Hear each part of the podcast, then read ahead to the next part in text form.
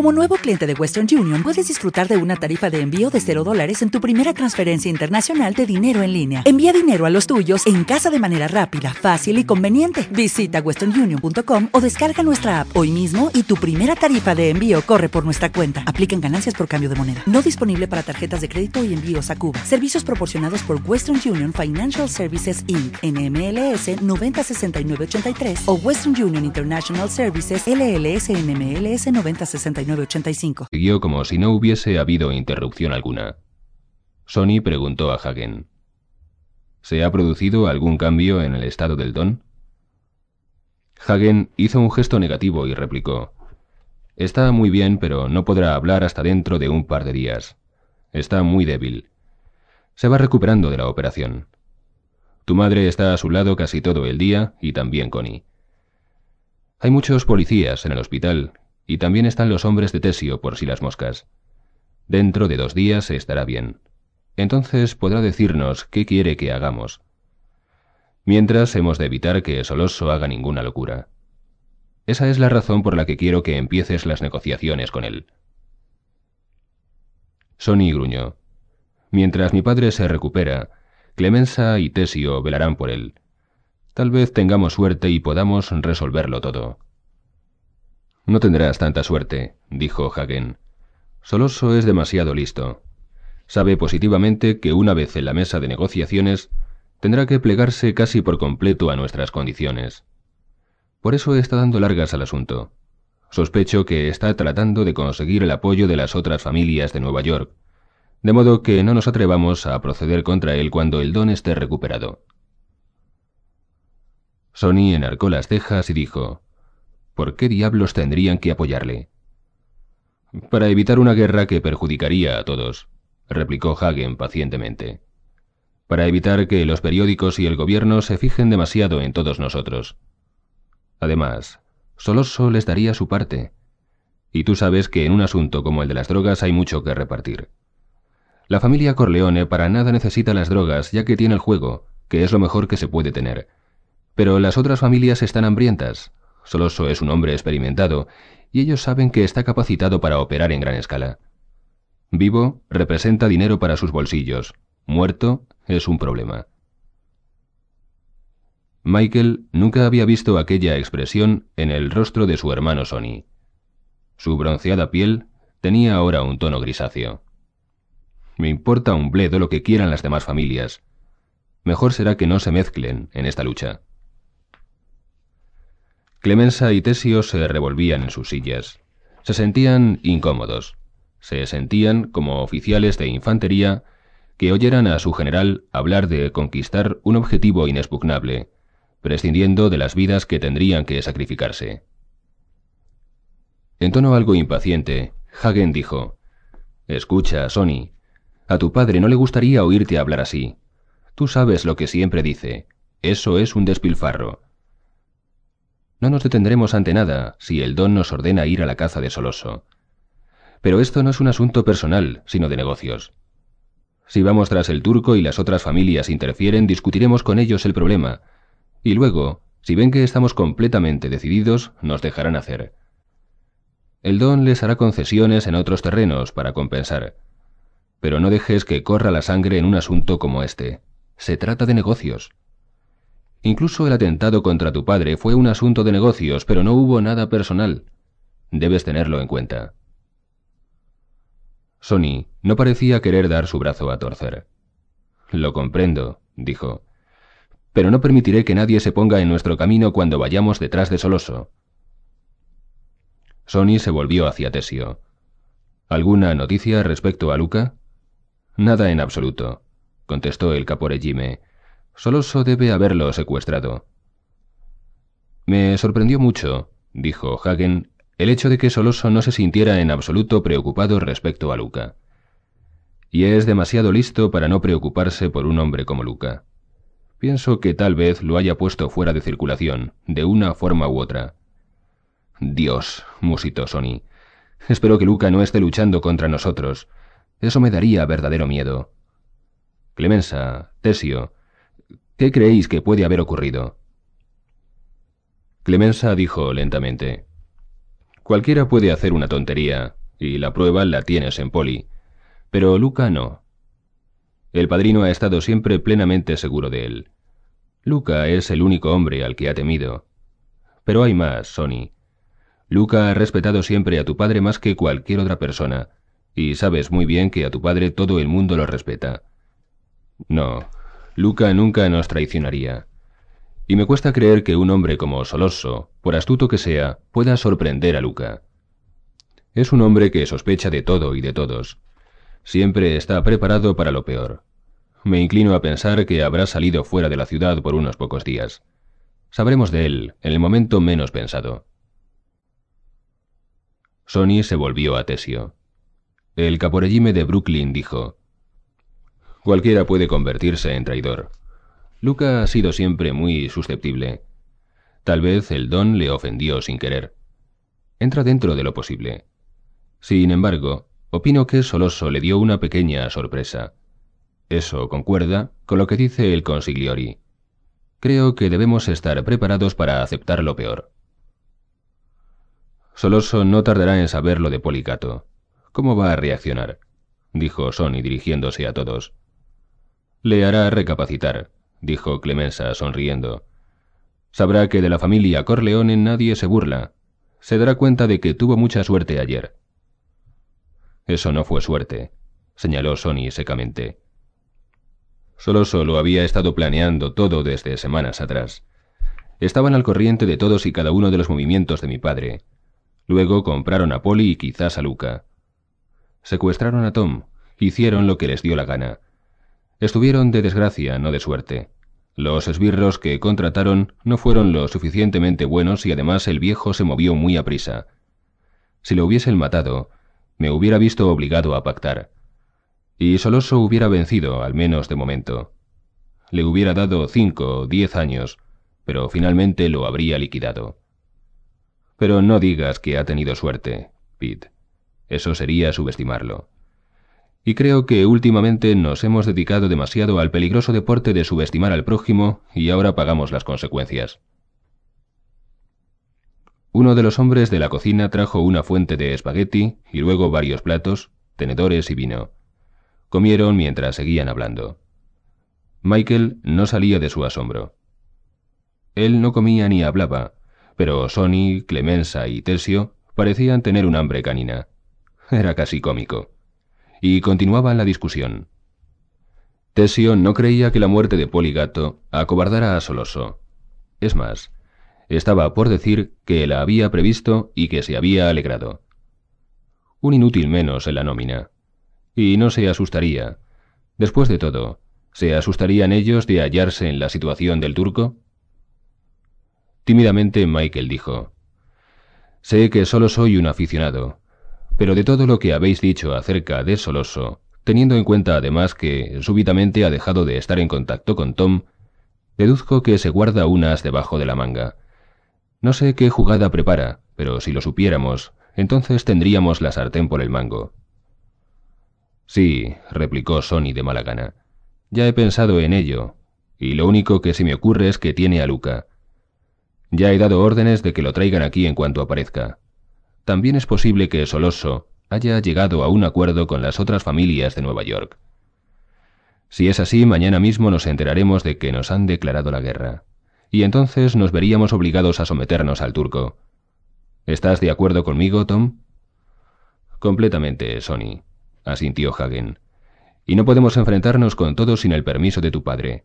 Él es el único que puede plantar cara a las otras familias. Tiene las relaciones políticas necesarias y solo él las puede utilizar en su provecho. Clemenza, en un tono quizá demasiado arrogante para un hombre cuyo primer subordinado le había traicionado recientemente, dijo Soloso nunca podrá acercarse a esta casa, jefe. Lo prometo. No tienes por qué preocuparte. Durante un instante, Sony lo miró pensativamente. Luego dijo a Tesio, ¿Qué novedades hay en el hospital? ¿Están tus hombres donde deben estar? Por vez primera durante la conferencia, Tesio parecía estar seguro del terreno que pisaba. Ya lo creo, dijo. Están en el interior y en el exterior. Forman un círculo. También los policías lo están haciendo muy bien. Hay agentes de paisano en la puerta de la habitación esperando poder interrogar al don. Es de risa. El don todavía está siendo alimentado por medio de tubos, por lo que de momento no tenemos por qué preocuparnos de la cocina. Lo digo porque esos turcos son muy aficionados a emplear venenos, y en modo alguno debemos dejar que se acerquen al don. Sony saltó de la silla. Por mi parte, yo personalmente nada debo temer, pues tienen que tratar conmigo. Necesitan el engranaje de la familia. Y mirando a Michael, añadió sonriente. Tal vez vayan a por ti. A lo mejor Soloso piensa raptarte para así forzarnos a aceptar sus condiciones. Tristemente, Michael pensó que su cita con Kay no se produciría. Sony no le dejaría salir de la casa. Pero Hagen, en tono impaciente, dijo, No, si hubiese querido raptar a Mike, lo hubiera hecho ya. Ocasiones no le han faltado. Pero todo el mundo sabe que Mike no está en los negocios de la familia. Si lo raptara, Soloso perdería el apoyo de todas las familias de Nueva York. Incluso los Tataglia se verían obligados a ir contra él. No, la cosa es bastante sencilla. Mañana vendrá un representante de las familias a decirnos que debemos negociar con el turco. Eso es lo que Soloso está esperando. Ese es el as que tiene en la manga. Michael lanzó un suspiro de alivio. Bien, dijo, esta noche tengo que ir a la ciudad. ¿Por qué? preguntó Sony ásperamente. Tengo intención de ir al hospital a visitar a papá y también tengo deseos de ver a mamá y a Connie. Además, tengo algunas otras cosas que hacer, dijo sonriendo. Lo mismo que el don, Michael nunca explicaba sus verdaderos motivos y ahora no tenía ganas de decirle a Sony que quería ver a Kay Adams. No es que tuviera motivos para no querer decírselo, es que era su costumbre. De la cocina salía un rumor confuso de voces. Clemenza fue a ver qué ocurría. Cuando regresó a la oficina llevaba en las manos el chaleco a prueba de balas de Luca Brasi. Envuelto en el chaleco había un pez muerto. Clemenza dijo secamente, El turco se ha enterado de lo de su espía Poligato. Con la misma sequedad, Tesio dijo a su vez, Y ahora nosotros sabemos lo de Luca Brasi. Sony encendió un cigarrillo y bebió un trago de whisky. Michael, asombrado, preguntó, ¿Qué demonios significa ese pez? Fue Hagen, el irlandés, el consigliori, quien respondió a su pregunta. El pez significa que Luca Brasi está durmiendo en el fondo del mar. Es un antiguo mensaje siciliano. Capítulo noveno cuando Michael Corleone fue a la ciudad aquella noche, se sentía deprimido. Tenía la impresión de que le estaban mezclando en los negocios de la familia contra su voluntad, y le desagradaba que Sony lo utilizara, aunque solo fuera para contestar el teléfono. Le desagradaba asistir a los consejos de la familia, como si tuviera una ineludible obligación de estar al corriente de todo, asesinatos incluidos. Y ahora, al ir a ver a Kay, también sentía remordimiento por ella. Nunca le había sido completamente sincero en lo referente a su familia. Le había hablado de sus familiares, desde luego, pero siempre en un tono jocoso, de modo que la chica debía considerar a su padre y hermanos más como protagonistas de una película que como lo que en realidad eran. Y ahora su padre había sufrido un atentado en plena calle y su hermano mayor estaba planeando eliminar a varios hombres. No, desde luego no se atrevería a decirle la verdad desnuda a Kay. Ya le había dicho que lo de su padre había sido solo un accidente y que no pasaría nada, cuando, por el contrario, era ahora cuando iba a empezar todo. Sony y Tom estaban equivocados respecto a Soloso. Todavía le subestimaban, a pesar de que Sony tenía un olfato especial para oler el peligro. Michael trataba de imaginar el juego del turco. Evidentemente era un hombre de valor y además muy listo. De él podía esperarse todo. Pero Sony, Tom, Clemenza y Tesio afirmaban que todo estaba bajo control y ellos tenían más experiencia que él. En esta guerra, él, Michael, era el paisano, y tendrían que prometerle muchas más medallas de las que consiguió en la Segunda Guerra Mundial si querían que participara. Michael se sentía culpable por el hecho de no estar excesivamente dolido por lo de su padre. Era cierto que le habían hecho varios agujeros en la piel, pero Michael consideraba, en mayor medida que los otros, que todo había sido cuestión de negocios, no algo personal. Estimaba que su padre había pagado por el poder del que había disfrutado durante toda su vida, que aquel había sido el precio debido por el respeto de que había sido objeto por parte de cuantos le rodeaban.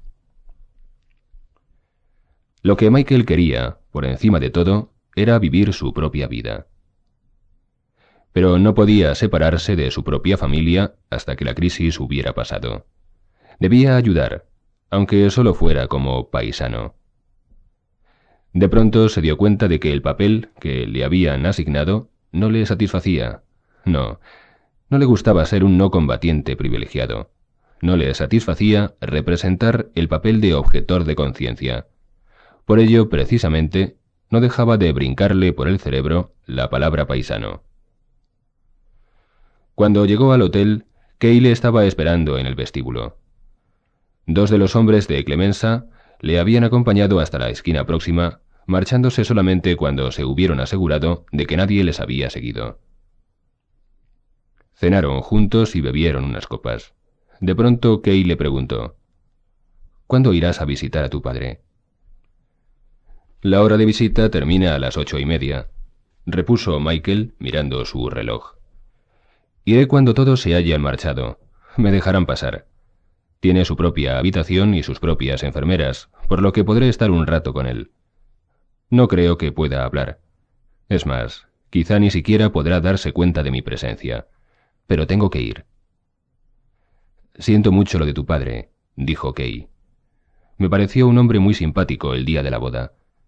No puedo creer lo que los periódicos dicen de él. Estoy segura de que la mayor parte de lo que afirman es mentira. Lo mismo pienso yo, respondió Michael. Se sorprendió al darse cuenta de lo reservado que estaba siendo con Kay. La amaba, tenía confianza en ella, pero no podía decirle nada acerca de su padre o de la familia. La muchacha no formaba parte del círculo. ¿Qué piensas hacer? preguntó Kay. ¿Vas a mezclarte en esta guerra entre gánster de que hablan los periódicos? Michael sonrió, se desabrochó la chaqueta y dijo, Mira, no llevo armas. Kay se echó a reír. Como se estaba haciendo tarde, ambos subieron a su habitación. Kay preparó una bebida para cada uno y mientras la tomaban, se sentó sobre las rodillas de Michael. Debajo de su vestido solo había seda y carne, una carne ardiente que los dedos de Michael no tardaron en acariciar. Se tendieron en la cama y, sin desnudarse, se hicieron el amor, juntas sus bocas, en un largo y apasionado beso. Cuando hubieron terminado permanecieron uno al lado del otro, sintiendo el calor de sus cuerpos. ¿Es eso lo que los soldados llaman un rápido? preguntó Kay. Sí, respondió Michael. Pues no está mal, dijo Kay seriamente. Siguieron jugando y hablando durante un rato hasta que Michael, inquieto, se levantó y miró su reloj. Vaya, exclamó, son ya casi las diez. Tengo que ir al hospital. Se dirigió al cuarto de baño para ducharse y peinarse. Kay le siguió y le pasó los brazos alrededor de la cintura por detrás. ¿Cuándo nos casaremos? preguntó a Michael. Cuando quieras. Tan pronto como se calmen las cosas en el seno de la familia y mi padre esté bien. Creo, sin embargo, que sería mejor que explicaras las cosas a tus padres. ¿Qué es lo que debo explicarles? preguntó Kay.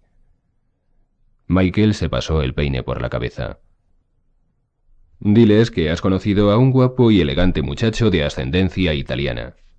Notas brillantes en Dartmouth, cruz de servicios distinguidos durante la guerra, aparte de otras condecoraciones. Honrado y trabajador, aunque su padre es un jefe de la mafia que tiene que matar a hombres malos y sobornar a funcionarios del gobierno. Diles también que el padre siempre se haya expuesto en razón de su trabajo a que le metan unas cuantas balas en el cuerpo, y explícales que su brillante hijo nada tiene que ver con todo ello, ¿Crees que podrás recordar cuanto acabo de decirte? La impresión hizo que Kay tuviera que apoyarse en la pared del cuarto de baño. ¿Es tal y como dices? ¿Mata y soborna? Michael terminó de peinarse. En realidad no lo sé, dijo. Nadie lo sabe con certeza, pero no me extrañaría. Antes de que él se marchara, Kay preguntó, ¿Cuándo volveré a verte? Michael le dio un beso. Luego respondió, Quiero que te vayas a tu casa y que pienses bien en lo que acabo de decirte. No quiero que te veas mezclada en todo esto. Después de las vacaciones de verano regresaré a la escuela. Nos veremos en Hanover, ¿de acuerdo? De acuerdo, contestó la muchacha. Le miró mientras salía de la habitación. Él la saludó con la mano antes de entrar en el ascensor. Kay nunca se había sentido tan unida a él, nunca le había amado tanto, y si alguien le hubiera dicho que no volvería a ver a Michael en los próximos tres años, no hubiese podido soportarlo. Cuando Michael se apeó del taxi frente al hospital francés, quedó sorprendido al observar que la calle estaba completamente desierta. Y todavía se sorprendió más al ver que, en el interior, el vestíbulo estaba totalmente vacío. ¿Qué demonios estarían haciendo Clemenza y Tesio? Nunca habían estado en West Point, desde luego, pero ambos sabían lo suyo en cuanto a tácticas y nadie tenía que enseñarles nada en cuanto a la forma de realizar una guardia. Un par de sus hombres deberían haber estado en el vestíbulo, cuando menos un par. Los últimos visitantes se habían marchado ya. Eran casi las diez y media de la noche. Michael estaba alerta. No perdió tiempo acercándose a la mesa de recepción, pues conocía el número de la habitación de su padre, situada en el cuarto piso. Subió en el ascensor.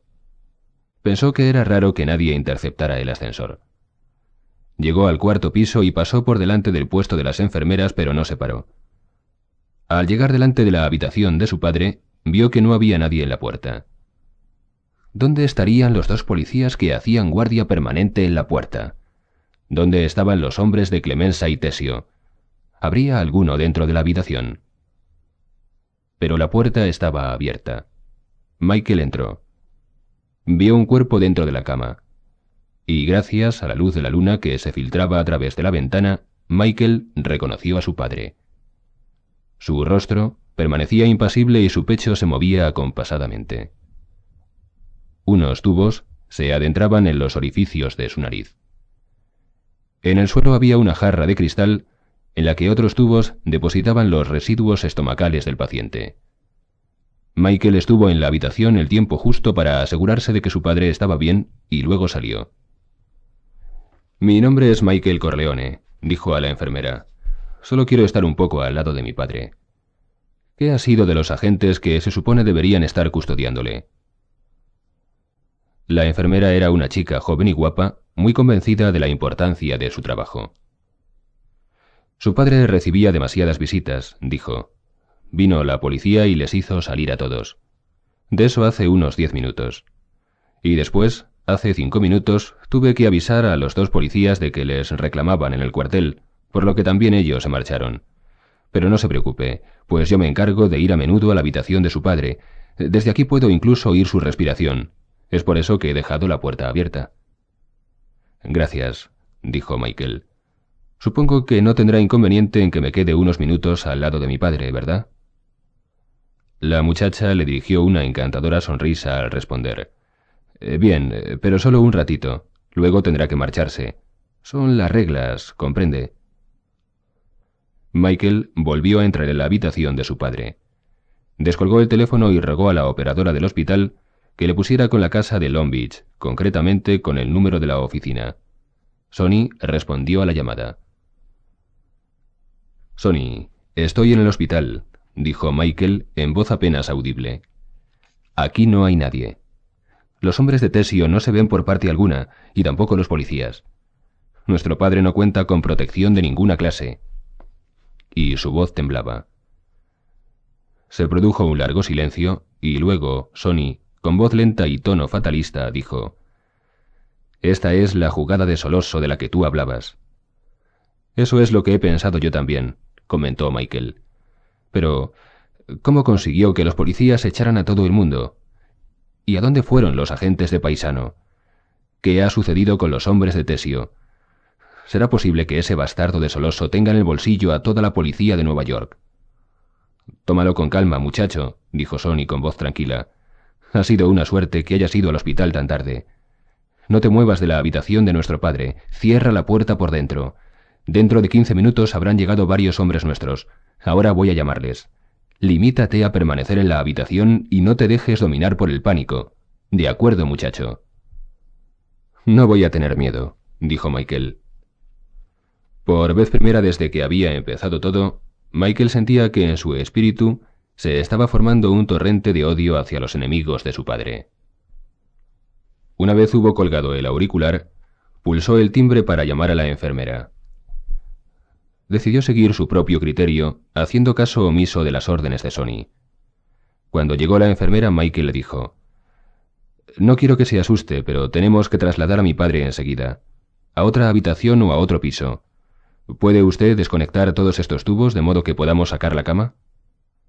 Pero eso es ridículo, dijo la enfermera. Necesitamos el permiso del doctor. Michael habló con gran rapidez. Seguramente habrá leído lo que de mi padre dicen los periódicos, y como ve aquí no hay nadie para protegerle. Pues bien, acaban de decirme que no tardarán en venir al hospital varios hombres para asesinarlo. Créame y ayúdeme. Cuando le interesaba, Michael sabía ser extraordinariamente persuasivo. No será preciso desconectar los tubos, dijo la enfermera. Podremos trasladarlo todo junto. ¿Tiene usted alguna habitación vacía? susurró Michael. Sí, una al final del pasillo. El traslado se efectuó en pocos minutos. Luego, dirigiéndose a la enfermera, Michael dijo, No se mueva de su lado hasta que llegue ayuda, y no se aleje, pues podría resultar herida. En aquel momento, Michael oyó la voz de su padre, cansada, pero fuerte como siempre. Eres tú, Michael. ¿Qué ocurre? Michael se inclinó sobre la cama. Tomó entre las suyas una de las manos de su padre y dijo, Soy Mike, no temas. Ahora escucha. No hagas el menor ruido ni digas nada, especialmente si alguien pronuncia tu nombre. Quieren matarte, comprendes, pero no te preocupes, yo estoy aquí. Don Corleone, todavía sin plena conciencia de lo sucedido el día anterior, sentía terribles dolores. Sin embargo, dirigió una complacida sonrisa a su hijo. Parecía como si quisiera decirle, ¿por qué debería tener miedo ahora? Han querido matarme desde que tenía doce años de edad. Capítulo 10 El hospital era pequeño y tenía solamente una entrada. Michael miró a la calle a través de la ventana. Alrededor del edificio había un patio atravesado por un único camino que conducía desde el exterior hasta la puerta de entrada. Quienquiera que quisiera entrar en el hospital debería forzosamente pasar por el sendero del patio. Sabía que no disponía de mucho tiempo, por lo que salió de la habitación y bajó los cuatro pisos corriendo, dirigiéndose sin pérdida de tiempo a la entrada del edificio. En uno de los lados vio el lugar destinado a las ambulancias, aunque no había ningún vehículo estacionado allí. Michael permanecía de pie en la acera y encendió un cigarrillo. Se desabrochó la chaqueta y se situó debajo de un farol de modo que pudiera ser visto desde lejos. Un joven caminaba rápidamente por la novena avenida, con un paquete bajo el brazo. Su rostro era familiar para Michael, pero no conseguía recordar quién era. El joven se paró delante de él y le dijo con acento siciliano. Don Michael, es que no me recuerda. Soy Enzo, el ayudante del panadero Nasorine, el paniterra. Ahora soy su yerno. Su padre me salvó la vida al conseguir que el gobierno me dejara permanecer en América. Michael hizo un gesto de asentimiento.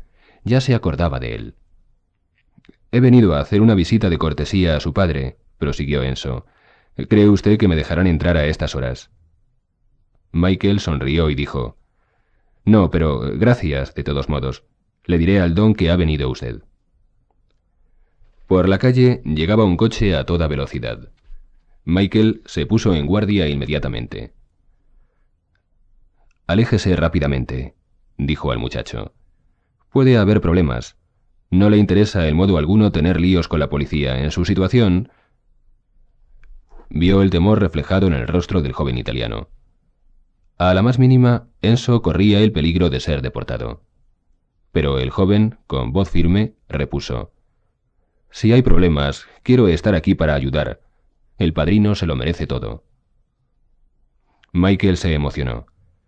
Estaba a punto de decir nuevamente al joven que se marchara, cuando, pensándolo mejor, decidió permitirle que se quedara. Dos hombres en la puerta del hospital tal vez serían suficientes para desanimar a algún posible atacante, mientras que uno solo no bastaría. Dio un cigarrillo a Enzo y se lo encendió. Ambos permanecían debajo del farol en la fría noche de diciembre.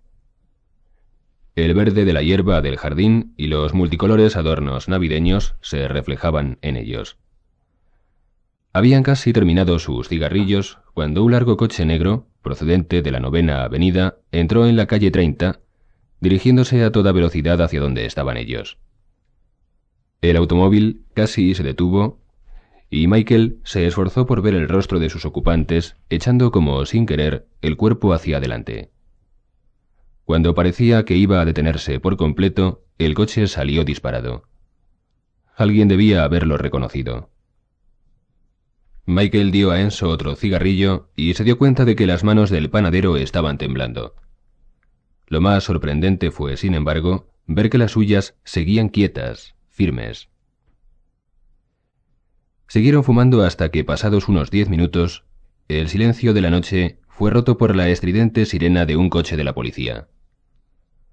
Desde la novena avenida, un coche patrulla entró velozmente por el sendero del hospital. Al primer coche siguieron otros dos. De pronto, la entrada del hospital se llenó de policías de uniforme y agentes de paisano. Michael lanzó un aliviado suspiro.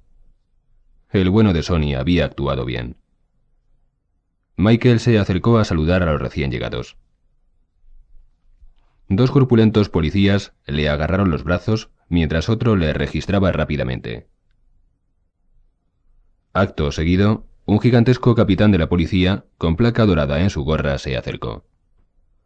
Sus subordinados se apartaban respetuosamente para dejarle paso. Era un hombre ágil, muy ágil, teniendo en cuenta su corpulencia y su edad.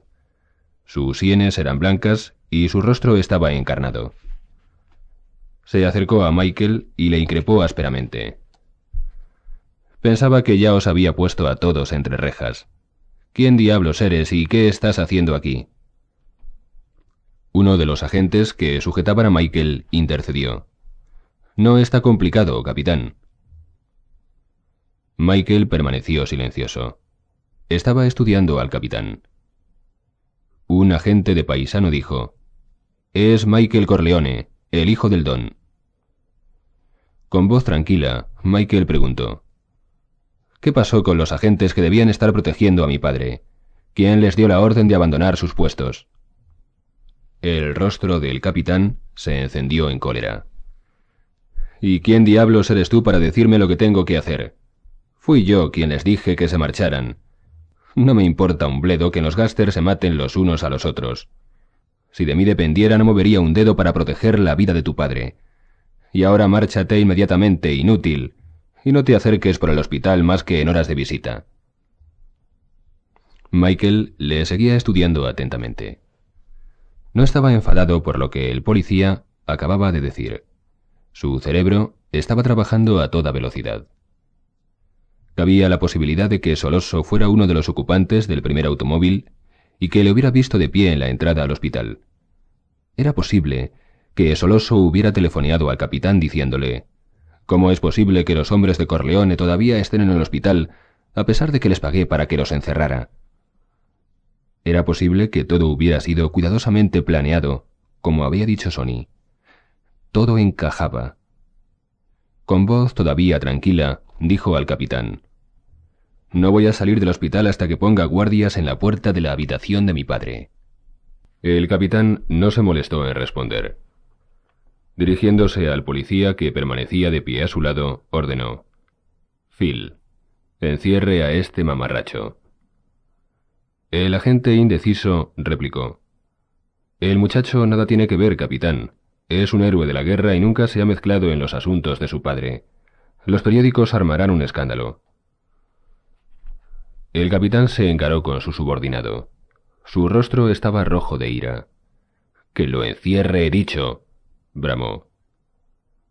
Michael, todavía tranquilo, dijo con acento irónico. ¿Cuánto le paga el turco por defender a mi padre, capitán? El oficial se volvió hacia él.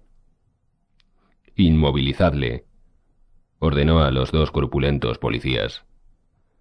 Michael se sintió cogido fuertemente por los brazos. Vio cómo el enorme puño del capitán avanzaba en dirección a su cara.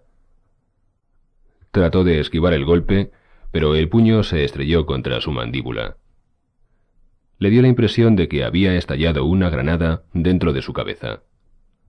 De su boca empezó a salir sangre y escupió algunos dientes. Sintió que las piernas se negaban a sostenerlo y que hubiera caído si los dos policías no le hubiesen sostenido. Pero no había perdido el conocimiento. El agente de paisano se puso delante de él para evitar que el capitán pudiera volver a golpearle y dijo, Por Jesucristo, capitán, le ha hecho daño de verdad. El capitán, casi gritando, replicó, Ni siquiera lo he tocado. Me atacó y se cayó, ¿entiende? Se negaba a dejarse arrestar. A través de una cortina de sangre, Michael vio que estaban llegando más coches, de los que, segundos más tarde, bajaron varios hombres. Uno de ellos, según pudo ver, era el abogado de Clemenza. El letrado se puso a hablar con el oficial. Su tono era suave y firme a la vez. La familia Corleone ha contratado los servicios de una agencia de detectives para proteger a Mr. Corleone. Los hombres que me acompañan tienen licencia de armas, capitán. Si usted los arresta, mañana por la mañana deberá comparecer ante el juez para explicar por qué. El abogado dirigió una mirada a Michael, a quien preguntó.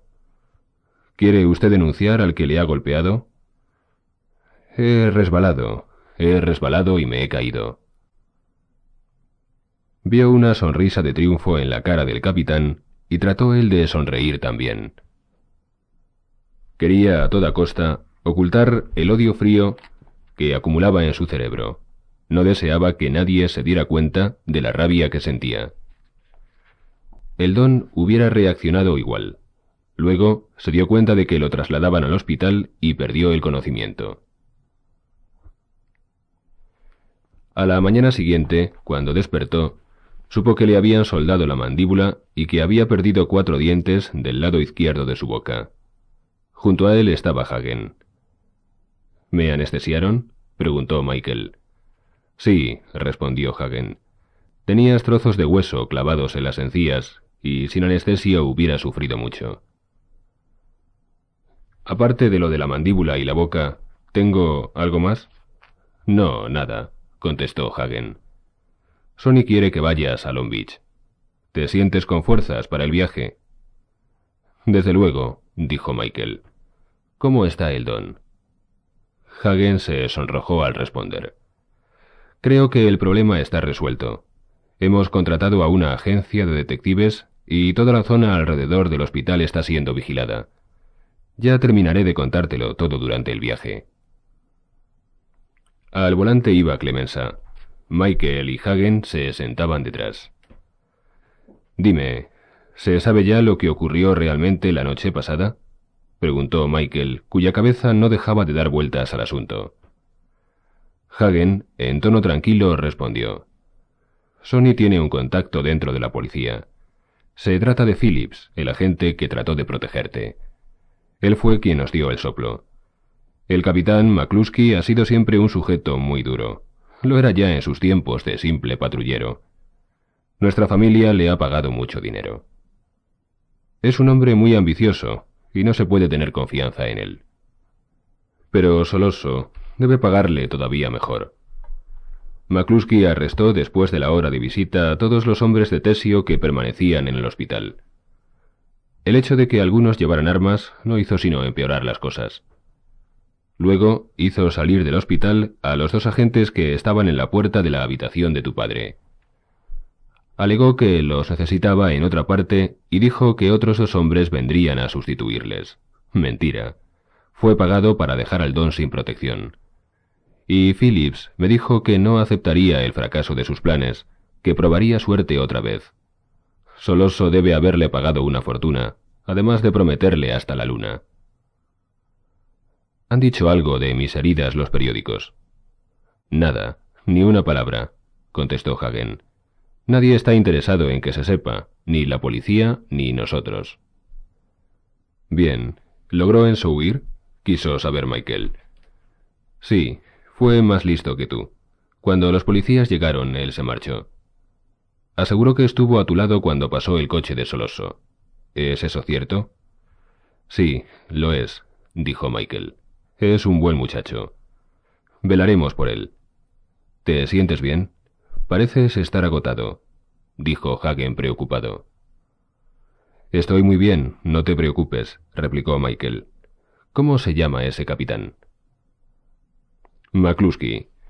Cambiando de tema, Mike, ¿sabes que la familia Corleone ha conseguido apuntarse un buen tanto? Ha sido muerto Bruno Tataglia a las cuatro de esta madrugada. Pienso que la noticia te hará sentir mejor. ¿Cómo ha sido? dijo Michael. Estaba convencido de que no haríamos nada. Después de lo que sucedió en el hospital, Sonny se enfureció. Nuestros hombres están esparcidos por Nueva York y Nueva Jersey. La noche pasada hicimos la lista. Estoy intentando frenar a Sonny y Mike. Tal vez sería mejor que trataras de hablarle. Creo que el asunto todavía puede arreglarse sin necesidad de una guerra abierta. Hablaré con él, repuso Michael. ¿Hay conferencia esta mañana? Sí, finalmente Soloso dio señales de vida y quiere entrevistarse con nosotros. Un negociador está arreglando los detalles. Eso significa que la victoria es nuestra. Soloso sabe que ha perdido y ahora quiere intentar salir con vida del lío por él provocado.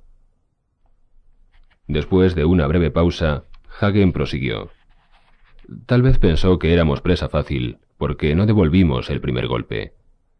Ahora, con uno de los hijos de los Tataglia muerto, sabe que no se puede jugar con nosotros. Al disparar contra el Don, Soloso inició un juego demasiado peligroso. Olvidaba decirte que hemos recibido confirmación de lo de Luca. Lo mataron la noche antes del atentado contra tu padre, en el nightclub de Bruno. ¿Qué te parece? No me extraña que lo sorprendieran con la guardia baja, dijo Michael. La alameda de Long Beach estaba bloqueada por un gran automóvil negro, estacionado de través.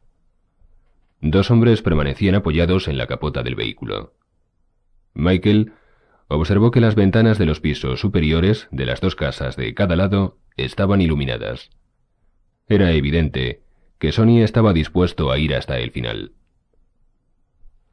Clemenza estacionó el coche fuera de la alameda y los tres hombres se adentraron en ella. Los dos guardianes eran hombres de Clemenza, y éste le saludó con un ademán. Los dos hombres inclinaron levemente la cabeza, correspondiendo al saludo de su jefe. No hubo sonrisas ni apretones de mano. Clemenza, Hagen y Michael Corleone penetraron en la casa. Antes de que tuvieran tiempo de llamar, otro guardián les abrió la puerta. Era evidente que había estado observándoles por la ventana. Rápidamente se dirigieron a la oficina, donde Sonny y Tesio les estaban esperando. Sonny se acercó a Michael, le pasó las manos por la cabeza y dijo bromeando, Perfecta, ha quedado perfecta. Michael le apartó las manos y se dirigió al mueble bar. Se sirvió un whisky confiando en que el licor le aliviaría el dolor de la mandíbula. Los cinco se sentaron alrededor de la mesa en una atmósfera diferente de la de las reuniones anteriores. Sonny estaba más alegre y Michael sabía a qué obedecía tanta alegría. En la mente de su hermano ya no había dudas. Se había decidido y ahora nada podría pararlo. Lo que Soloso había hecho la noche anterior colmó el vaso de su paciencia. Ahora ya no habría tregua alguna. El negociador nos ha telefoneado mientras estabais fuera, dijo Sonia Hagen. El turco quiere reunirse con nosotros enseguida. Sony lanzó una sonora carcajada y prosiguió. Hay que reconocer que tiene pelotas ese hijo de perra. Después de lo de anoche, se atreve a solicitar una entrevista con nosotros para hoy mismo o para mañana. Mientras, considera que debemos permanecer con los brazos cruzados, atentos a sus menores deseos. Desde luego es inaudito. ¿Y qué le has contestado? preguntó Hagen cautelosamente. Sony sonrió. Le he dicho que sí, naturalmente. Tengo un centenar de hombres en la calle las veinticuatro horas del día. Si Soloso se deja ver, es hombre muerto. ¿Hubo una propuesta concreta? Quiso saber Hagen.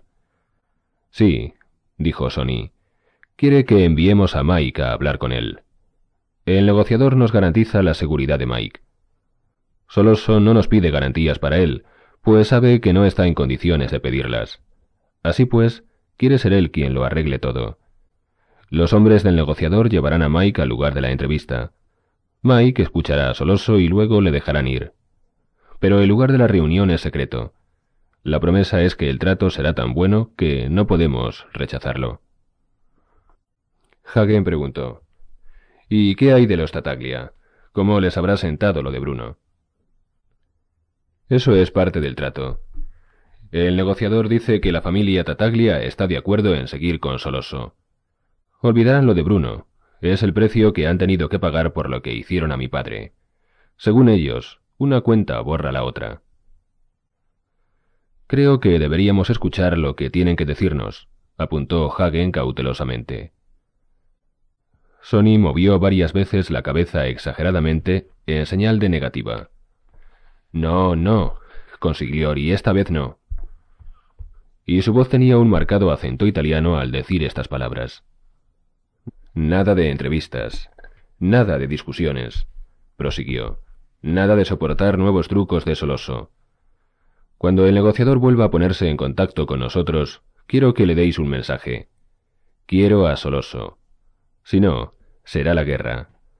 Nos iremos a las trincheras y pondremos el movimiento a todos nuestros hombres. Los negocios se resentirán, pero no importa. Las otras familias no permitirán una guerra abierta, dijo Hagen. Es demasiado perjudicial para todos. Sony se encogió de hombros y contestó. Pues tienen una solución muy sencilla, que me den a Soloso. O eso, o que luchen contra la familia Corleone. Sony permaneció silencioso unos segundos y luego rudamente prosiguió. Y no más consejos, Tom. He tomado una decisión. Tu misión es la de ayudarme a vencer. ¿Entendidos? Hagen hizo un gesto de asentimiento. Por un momento se concentró en sus propios pensamientos. Luego dijo, He hablado con tu contacto en el departamento de la policía. Me ha asegurado que el capitán McCluskey figura en la nómina de Soloso y que éste le paga una verdadera fortuna. Y hay más. Parece ser que McCluskey tendrá también su porcentaje en lo de las drogas. McCluskey ha aceptado ser guardaespaldas de Soloso. El turco no se atrevería a dar un paso sin McCluskey. Cuando se reúna con Mike, McCluskey estará sentado a su lado vestido de paisano, pero armado. Y ahora lo que quiero que entiendas, Sony, es que mientras Soloso esté protegido como lo está en estos momentos, es invulnerable. Nadie hasta hoy ha liquidado impunemente a un capitán de la policía de Nueva York. La presión que ejercería en los periódicos, las autoridades y la Iglesia sería tremenda. Las familias saldrían a cazarte abiertamente. La familia Corleone estaría perdida. Incluso los más influyentes amigos del don se esconderían. En consecuencia, Sony, te ruego tengas todo esto en cuenta. McCluskey no puede estar continuamente al lado de Soloso. Esperaremos. Tessio y Clemenza daban nerviosas chupadas a sus cigarros, pero no se atrevían a hablar. Si prevalecía la opinión de Sony, serían ellos los que tendrían que exponer el pellejo.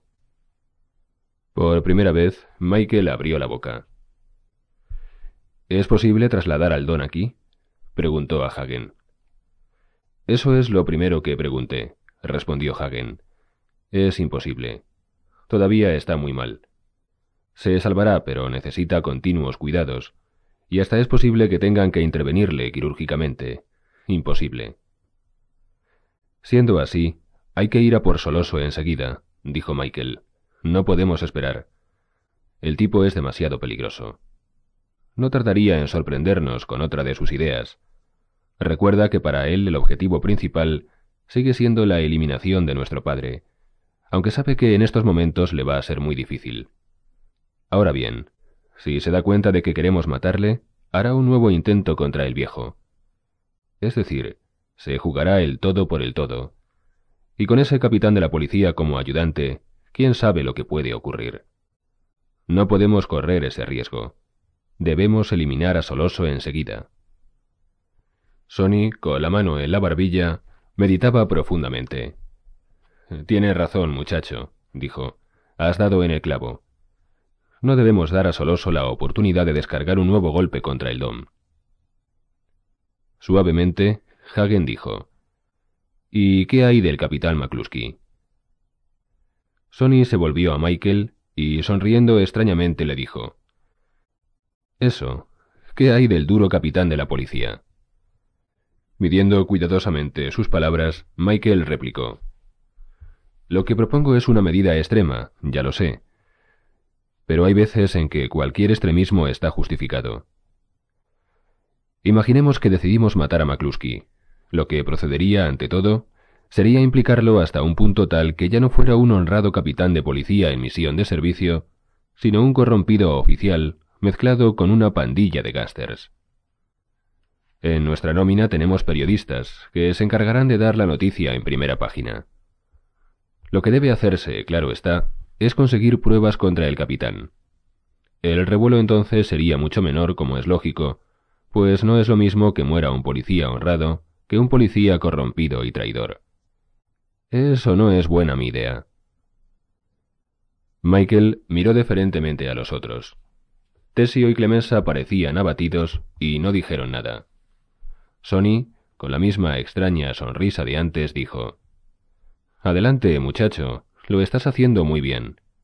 Tal como solía decir el don, la sabiduría está en la boca de los niños. Adelante, Mike, sigue hablando.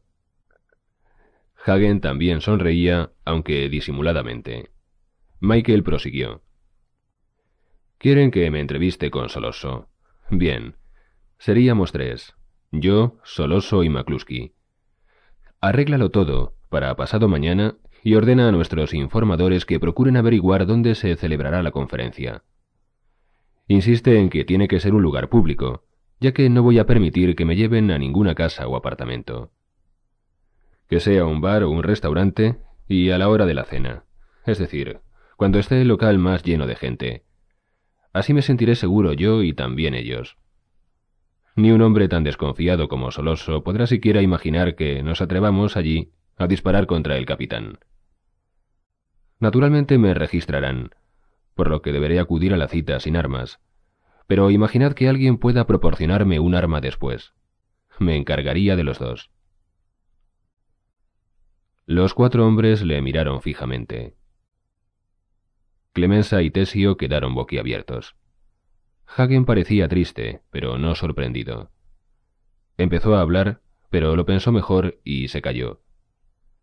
Por su parte, Sony el de la enorme cabeza de Cupido, se echó a reír a mandíbula batiente. Era una risa que le salía del alma. Con un dedo apuntó a Michael y trató de decir algo, pero no pudo. De su boca solo salían sonoras carcajadas. Finalmente, entre carcajada y carcajada, logró decir Tú, el intelectual de la familia, el que nunca ha querido saber nada de los asuntos de su padre, Quieres ahora matar a un capitán de la policía y a Soloso. Y todo porque McCluskey te dio un puñetazo. Te lo estás tomando como un asunto personal, y no es más que una cuestión de negocios. Quieres matar a los dos tipos únicamente para vengar un puñetazo. Clemenza y Tesio, que no habían captado el verdadero significado de las palabras de Sony, estaban convencidos de que éste se reía de su hermano menor, y por ello miraban a Michael sonriente y con un cierto aire de superioridad. Solo el rostro de Hagen permanecía impasible. Michael los fue mirando uno por uno hasta que sus ojos se detuvieron en Sony, que aún no había cesado de reír. Que tú te encargarás de los dos, dijo Sony. Vamos, muchacho, te aseguro que no conseguirás ninguna medalla. Lo que sí te garantizo, en cambio, es que te van a sentar en la silla eléctrica. Esto no es cosa de héroes, muchacho. A la gente no se la mata desde una milla de distancia. Se dispara cuando se tiene al enemigo cerca, cuando se está seguro de no fallar. Vamos, chico, no te tomes las cosas tan a pecho. En definitiva, solo te pegaron un puñetazo. Terminado el corto discurso, Sony siguió riendo. Michael se levantó y dijo, Creo que harías bien en dejar de reírte. El cambio operado en Michael había sido tan extraordinario que a Clemenza y a Tesio se les borró la sonrisa de los labios. Michael no era alto ni corpulento, pero su presencia parecía irradiar peligro. En aquel momento, era la encarnación misma de Don Corleone. Su mirada era dura y su cutis tenía ahora un tono pálido. Parecía que en cualquier momento saltaría sobre su corpulento hermano mayor. Era indudable que, de haber tenido un arma en la mano, Sony hubiera corrido peligro. Sony dejó de reír y Michael, con voz mortalmente fría, le dijo ¿No crees que sea capaz de hacerlo, eh, hijo de perra? Sé que puedes hacerlo, respondió Sony completamente serio. No me reía de tus palabras, sino de lo que son las cosas, de las vueltas que da el mundo. Yo siempre decía que eras el más duro de la familia, más incluso que el don. Tú eras el único que se atrevía a hacer frente a nuestro padre. Recuerdo cómo eras de niño. Vaya temperamento el tuyo. Hasta te atrevías a pegarte conmigo, y eso que yo era bastante mayor que tú. Y Freddy recibía una paliza tuya por lo menos todas las semanas. Ahora, sin embargo, Soloso te ha escogido a ti para la entrevista por considerar que eres el más débil de nosotros. Todo porque te dejaste pegar por McCluskey y porque nunca te has mezclado en las peleas de la familia. Se figura que nada tiene que temer de ti, lo mismo que McCluskey, que debe tenerte en muy pobre opinión. Después de una corta pausa, Sony continuó. Lo que ellos ignoran es que, después de todo, eres un Corleone. Yo soy el único que lo ha sabido siempre. Durante los tres últimos días he estado esperando a que, en el momento menos pensado, te quitaras el disfraz de muchacho prudente. He estado aguardando a que te decidieras a convertirte en mi brazo derecho, para así, juntos, luchar contra los que quieren destruir a nuestro padre y a nuestra familia y todo lo que hizo falta fue un puñetazo en la mandíbula. Sony hizo como si fuera a golpear la mandíbula de su hermano, en broma, claro está, y dijo, ¿Te gusta? La tensión había desaparecido por completo. Mike, dirigiéndose a su hermano, dijo, Mira, Sony, creo que lo que propongo es lo único que se puede hacer. No podemos dar a Soloso otra oportunidad de liquidar a nuestro padre. Parece ser que yo soy el único que tendrá ocasión de estar cerca de él. Y además, la idea ha sido mía. No creo, por otra parte, que puedas encargar a otro la tarea de liquidar a un capitán de la policía. Tal vez tú lo harías, pero tienes esposa e hijos, y además, tienes que dirigir los negocios de la familia en tanto no pueda hacerlo nuestro padre. De modo que solo quedamos Freddy y yo. Freddy no se ha recuperado todavía de la impresión que sufrió cuando el atentado contra el viejo, por lo que no se puede contar con él. Quedo solo yo. Lógica pura. El golpe en la mandíbula nada tiene que ver. Sony fue a abrazarlo. No me importan tus razones, comentó. Lo que importa es que ahora estás con nosotros. Y te diré otra cosa. Considero que tu idea es perfecta. ¿Qué opinas tú, Tom? El razonamiento de Mike es sólido contestó el consigliori. Y su solidez se la da el hecho de que estoy convencido de que Soloso no es sincero al decir que quiere llegar a un acuerdo. Creo que tratará nuevamente de liquidar al don. Así pues, lo único que cabe hacer es tratar de eliminarlo. Tenemos que acabar con él, aunque con él caiga el capitán de la policía. Pero el que haga el trabajo sudará lo suyo. ¿Será Mike? Con voz tranquila, Sonny dijo, Puedo hacerlo yo. Hagen hizo un gesto de impaciencia. Soloso no permitiría que te acercaras a él, ni aunque contara con el apoyo de diez capitanes de la policía. Además, eres el jefe en funciones de la familia. No, no puedes arriesgarte. Hizo una breve pausa y prosiguió dirigiéndose a Clemensa y a Tesio. ¿Tenéis algún hombre realmente capacitado y de confianza a quien encargarle el trabajo? No tendría que preocuparse por dinero en todo el resto de su vida. Clemensa fue el primero en hablar. Nadie a quien Soloso no conozca podría hacerlo. Por otra parte, de Tesio y de mí, Soloso desconfiaría. Hagen dijo, ¿Y no podría hacerlo alguien realmente duro, pero poco conocido en el ambiente en que nos movemos? Un novato, quiero decir. Los dos caporegimes movieron la cabeza en un gesto negativo. Tesio, sonriendo, como para quitar aspereza a sus palabras, dijo, Eso sería como hacer jugar en primera división a un chiquillo de diez años. Secamente, Sonny interrumpió la conversación. Tiene que ser Mike. Y ello por mil razones diferentes. La más importante de todas es que le creen muy blando. Y puede realizar el trabajo, os lo garantizo.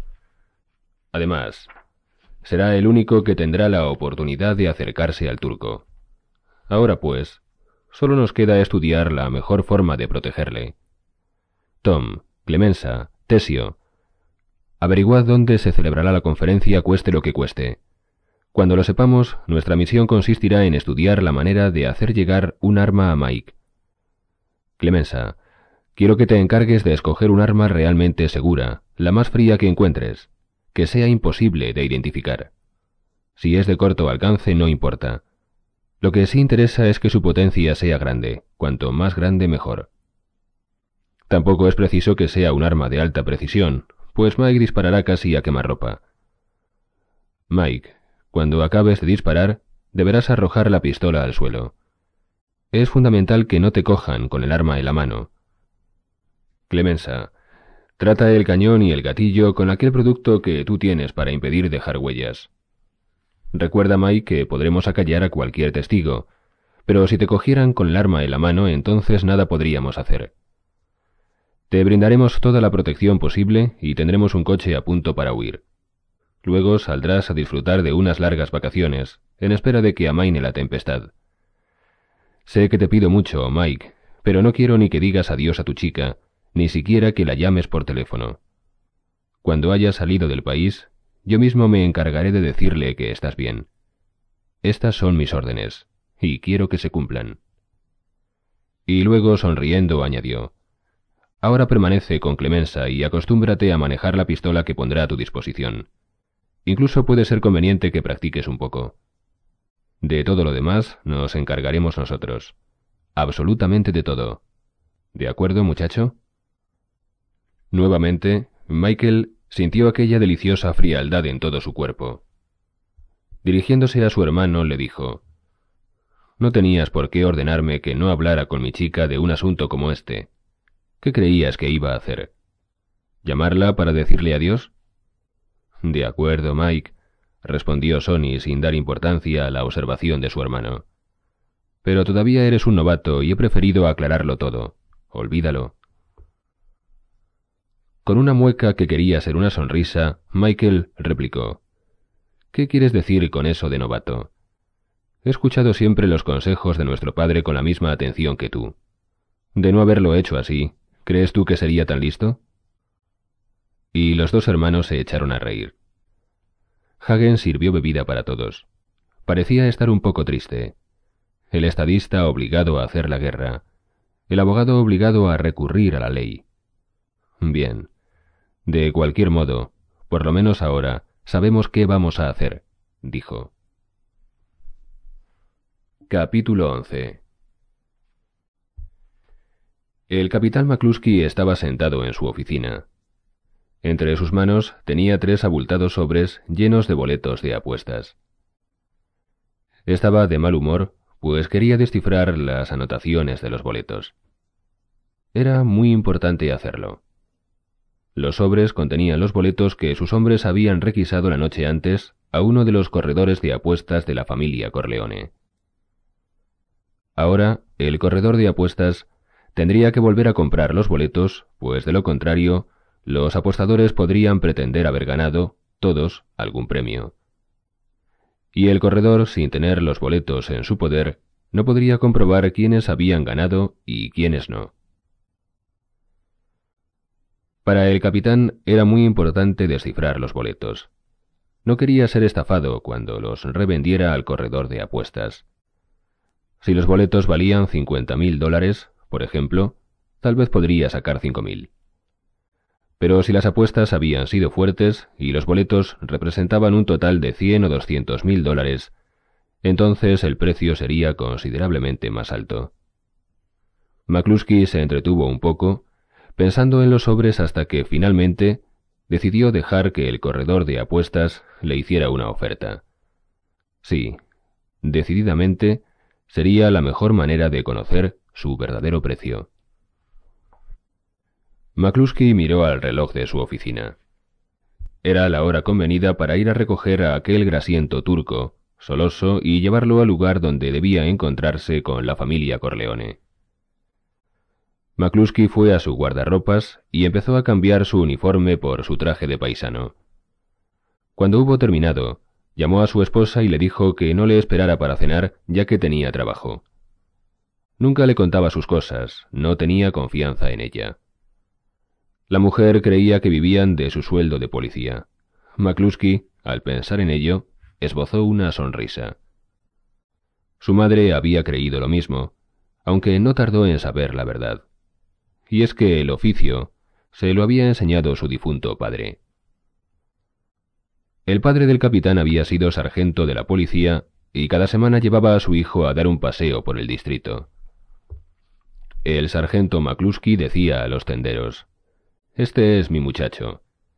Y ellos le estrechaban la mano para luego hacerle algún pequeño regalo. Cinco o diez dólares por regla general. Al final del día, los bolsillos del pequeño McCluskey estaban llenos de billetes. El chico estaba convencido de que los amigos de su padre le apreciaban tanto que gustaban de regalarle billetes cada vez que ambos iban a verlos. Naturalmente, su padre le ingresaba el dinero en el banco para poder pagar su educación y le daba cincuenta centavos cada semana para sus gastos. Luego, cuando el pequeño Mark volvía a casa y sus tíos, también policías, le preguntaban qué querría ser cuando fuera mayor, invariablemente contestaba, policía. Y todos se reían de la ingenuidad del muchacho. Años después, y a pesar de que su padre quería que pasara por la universidad, Mark ingresó en la Academia de la Policía una vez finalizados sus estudios de grado medio. Había sido un buen agente y además valiente. Los jóvenes delincuentes que aterrorizaban las esquinas de las calles huían cuando él se aproximaba, pues sabían que pegaba fuerte con su porra. Era muy duro, pero también muy sensible. Nunca llevaba a su hijo a visitar a los comerciantes cuando pasaba a recoger los regalos en efectivo por ignorar ciertas violaciones de las ordenanzas municipales en relación con las basuras, el aparcamiento de vehículos, etc. No, él no hacía como su padre, sino que se metía el dinero en el bolsillo tranquilamente, sin sentir nada parecido a remordimientos, pues consideraba que el dinero que le pagaban los comerciantes se lo había ganado de sobras.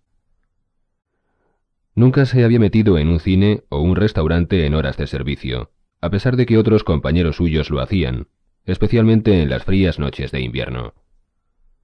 Siempre había efectuado las rondas siempre había proporcionado protección a sus tiendas. Cuando algún mendigo molestaba a la gente, él sabía cómo tratarlo para que el vagabundo no tuviera nunca más ganas de volver por el distrito. Y la gente del barrio sabía apreciar lo que McCluskey hacía por ellos. Además, sabía amoldarse al sistema establecido. Los corredores de apuestas de su distrito sabían que nunca sería capaz de pedir dinero extra para su provecho particular. Era capaz de contentarse con la parte que le correspondía de la bolsa común. Su nombre estaba en la lista, junto con el de otros policías de su sección, y nunca, al contrario que algunos de ellos, había pedido dinero extra. Era un buen policía, un hombre que jugaba limpio, y por ello no era de extrañar que hubiera ido ascendiendo, sino de forma espectacular, sí gradual y constantemente. Ahora tenía a su cargo a su esposa y cuatro hijos, ninguno de los cuales era policía.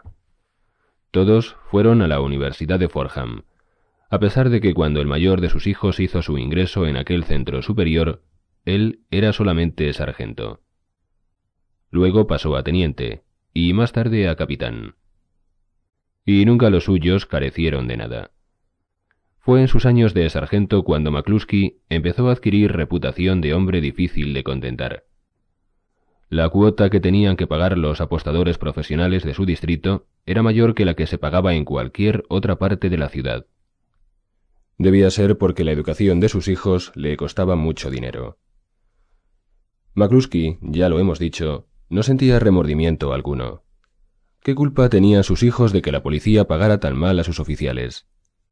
¿Es que por ello no tenían derecho a acudir a las mejores escuelas y universidades? Él protegía a los comerciantes y apostadores de su distrito, poniendo en peligro su propia vida a veces. Gracias a él su distrito era el más seguro de la ciudad. Consideraba que merecía bastante más de lo que le pagaban, pero no se quejaba. Al contrario, se hacía cargo de las circunstancias. Bruno Tataglia había sido un viejo amigo suyo. Bruno fue a la Universidad de Forjan con uno de sus hijos. Después, cuando abrió su sala de fiestas, los McCluskey iban algunas veces a cenar y a beber un poco al local del amigo de su hijo, disfrutando además del espectáculo.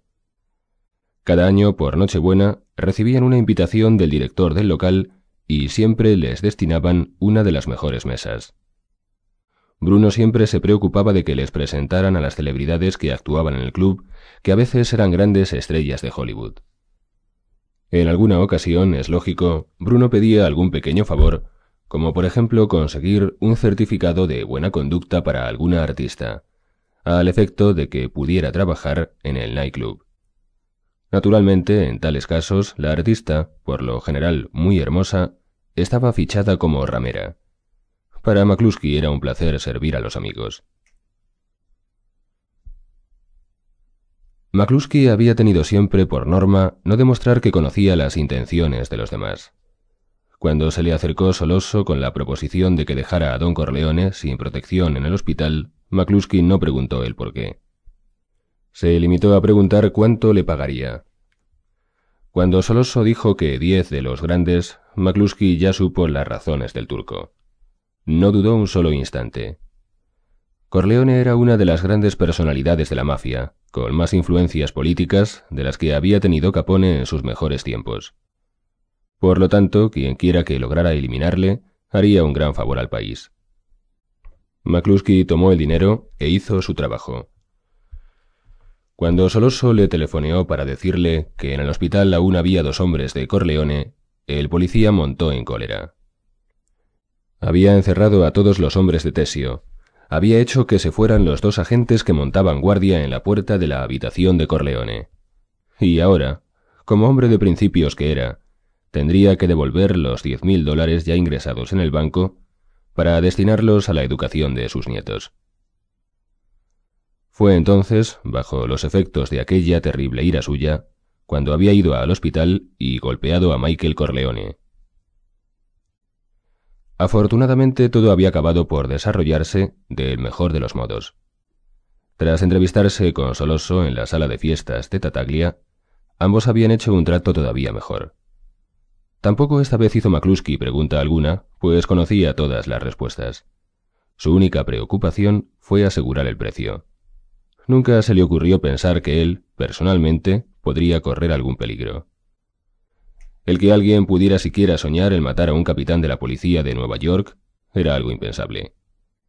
El más duro de los mafiosos tenía que aguantarse ante el último de los patrulleros.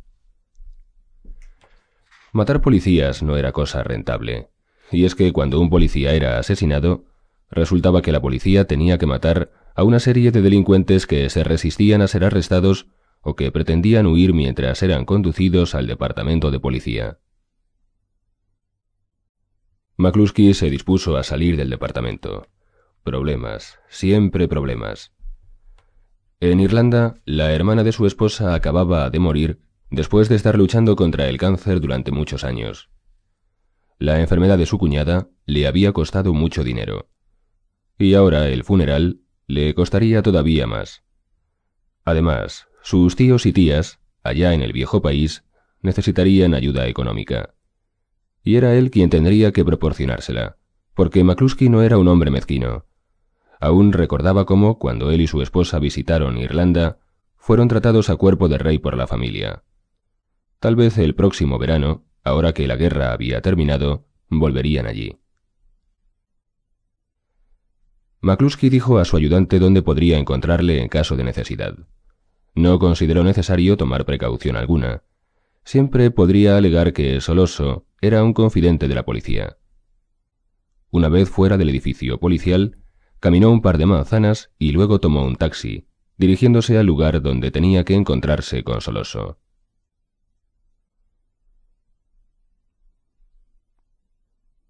Había sido Tom Hagen, el autor de todos los preparativos para que Michael abandonara el país. Había cuidado de su falso pasaporte, de su carnet de marino, de su embarque en un carguero italiano que recalaría en un puerto siciliano, etc.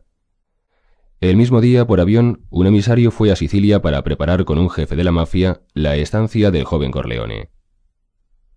Sony, por su parte, había dispuesto todo para que un coche y un conductor, de absoluta confianza, esperaran a Michael cuando éste saliera del restaurante donde tendría lugar la entrevista con Soloso. El conductor sería Tesio en persona, que se había ofrecido para realizar el trabajo. Y el automóvil sería vulgar, pero con un motor muy potente. Además, llevaría una placa de matrícula falsa, para que no fuera posible identificarlo. Michael pasó el día con Clemenza practicando con la pistola que el caporegime había escogido. Era del calibre 22 y dejaba en el blanco unos agujeros bastante mayores de lo normal. Su precisión era suficiente como para asegurar el blanco a una distancia de cinco pasos. Más lejos, las balas irían a cualquier parte. El gatillo estaba muy duro, pero Clemenza lo suavizó decidieron no hacer nada para amortiguar el ruido. Querían eliminar la posibilidad de que algún despistado, al no comprender la situación, interfiriera. El ruido de los disparos hablaría por sí solo de lo que estaba sucediendo. Clemenza fue dando instrucciones a Michael. Tira la pistola tan pronto como la hayas utilizado, pero hazlo con cuidado. Te pones la mano en un costado y dejas caer el arma. Así nadie se dará cuenta. Todos pensarán que todavía tienes la pistola en la mano. Todos te mirarán a la cara. Abandona rápidamente el lugar, pero no corras. No mires fijamente a nadie, pero tampoco rehuyas las miradas. Recuerda que todos te tendrán miedo. Todos, no lo olvides. Nadie interferirá. Una vez fuera del local, Tesio te estará esperando dentro del coche. Entra en el vehículo y no te preocupes de nada más. No temas ningún accidente. Te sorprenderás al ver lo fácil que todo resulta. Ahora ponte este sombrero a ver qué tal te sienta. Y Tesio puso un sombrero de fieltro en la cabeza de Michael. Este, que en su vida había llevado sombrero, sonrió intranquilo. Pero Tesio le tranquilizó. Es solo para que resultes más difícil de identificar. Así los testigos tienen una buena excusa para no comprometerse. Recuerda, Mike, que no debes preocuparte por las huellas digitales. La culata y el gatillo han sido tratados debidamente. No quedará impresa huella alguna. Pero no toques ninguna otra parte del arma. ¿Ha averiguado Sony dónde va a llevarme Soloso? preguntó Michael. Todavía no, respondió Clemenza. Soloso es un hombre muy cauteloso, pero no te preocupes, no intentará hacerte ningún daño. El negociador estará en nuestras manos hasta que regreses sano y salvo. Si algo te sucediera, el negociador lo pagaría con su vida. ¿Y por qué arriesga su vida? preguntó Michael. Porque le pagan bien. Una pequeña fortuna, en realidad. Además, es un miembro importante dentro de las familias. Sabe que Soloso no permitirá que le ocurra nada. Tu vida no vale para Soloso lo que la vida del negociador. Es así de sencillo. Tu seguridad está garantizada. Y luego seremos nosotros los que empezaremos a golpear a diestro y siniestro. ¿Qué va a pasar? quiso saber Michael. Pues va a tener lugar una guerra sin cuartel entre la familia Tataglia y la familia Corleón. O'Reilly Auto Parts puede ayudarte a encontrar un taller mecánico cerca de ti. Para más información, llama a tu tienda O'Reilly Auto Parts o visita oreillyauto.com. Oh,